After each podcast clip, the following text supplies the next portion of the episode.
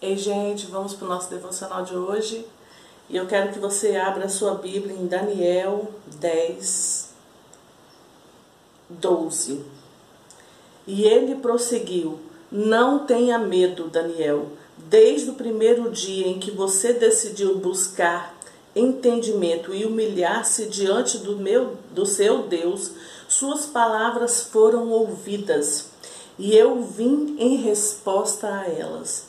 Mas o príncipe do reino das trevas me resistiu durante 21 dias. Então Miguel, um dos príncipes supremos, veio em minha ajuda, pois eu fui impedido de continuar ali com os reis da Pérsia.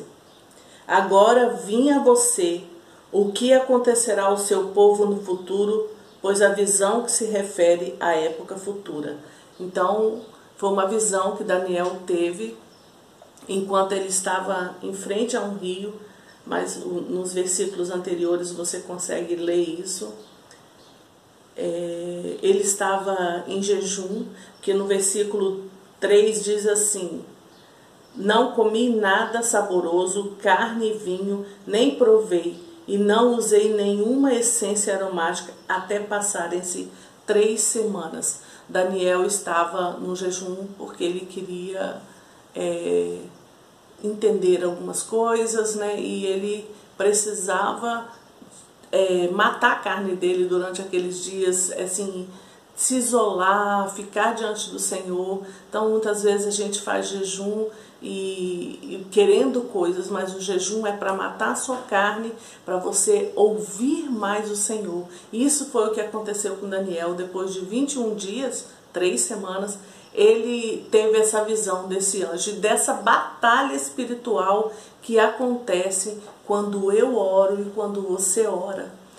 Existe é, uma batalha espiritual, existe um mundo espiritual que a gente não vê, porque a gente não aguentaria ver, não é verdade? Muitas, muitas pessoas têm a visão aberta e conseguem ver, mas não são todos. Então, assim, Daniel teve essa visão e teve essa resposta de que na hora em que ele fez a oração, ela foi ouvida.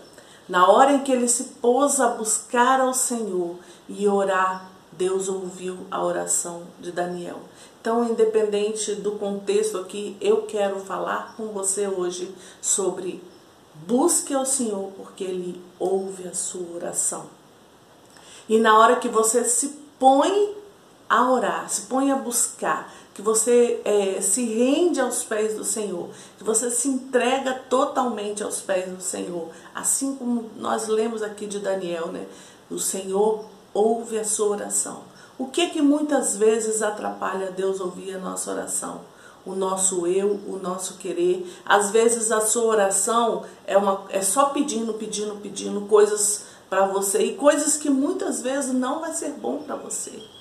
Então, assim, muitas vezes você pede, pede, pede e não pergunta, Senhor, o que, que o Senhor quer? O maior exemplo disso tudo que nós temos é Jesus. Ele lá no Getsemane, ele orou, ele suou sangue, ele estava é, numa angústia muito né, grande e ele falou: Pai, mas contudo que seja feita tua vontade. Se possível, passe de mim esse cálice, mas contudo que seja feita a tua vontade. Essa é a principal palavra que nós temos que ter em nossas orações.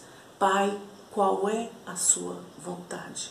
Eu estou passando por esse momento difícil, você pode falar. Estou passando por essa situação e você relata para o Senhor a situação em que você está vivendo agora, a dificuldade, o desafio que você está passando agora. Você passe isso, relate isso para o Senhor, porque falar para o Senhor vai fazer bem para você. E você relata isso, fala isso e depois fala: Pai, o que o Senhor quer? O que o Senhor quer me ensinar? nesse momento em que eu estou passando, eu quero que seja feita a tua vontade, não a minha, porque eu sei que a tua vontade ela é o quê? Boa, perfeita e agradável. A gente às vezes não entende, às vezes a gente não consegue compreender, né? Por que, que eu estou passando por isso? Por que, que eu estou passando por essa situação? mas Deus sabe. E uma coisa eu tenho certeza: Ele está com você. Porque Ele falou assim: quando passares pelo fogo, quando passares pelas águas, eu estarei contigo. Então, assim, quando a gente passar por todas as dificuldades, Ele estará conosco. E Jesus falou: No mundo tereis aflições, mas tende bom ânimo, eu venci o mundo. Então o Senhor Jesus passou por tudo isso e venceu. E venceu por mim, venceu por você. Então nós passaremos essas situações difíceis, essas adversidades, esses grandes desafios com Jesus, com o Senhor junto conosco. E daquele momento em que você não tiver forças nenhuma, que você não está aguentando mais, simplesmente descanse nos braços do Pai. Simplesmente aprenda a descansar nas mãos do nosso Deus, do nosso Pai, porque Ele vai te levar, Ele te pega no colo e passa com você nesse grande desafio, Ele te ajuda.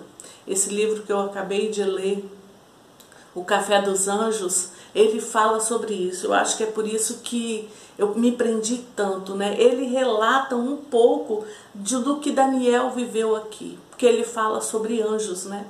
Então ele fala de, de como as providências de Deus vieram na vida daquela personagem do livro, de como Deus estava com ele, de como é, em todos os momentos o Senhor estava ali junto. Ela não passou nada sozinha. Ela estava com o Senhor do lado dela. E isso é o que acontece comigo e o que acontece com você. Só que a gente não consegue ver, mas a gente consegue sentir. Deus a gente consegue sentir.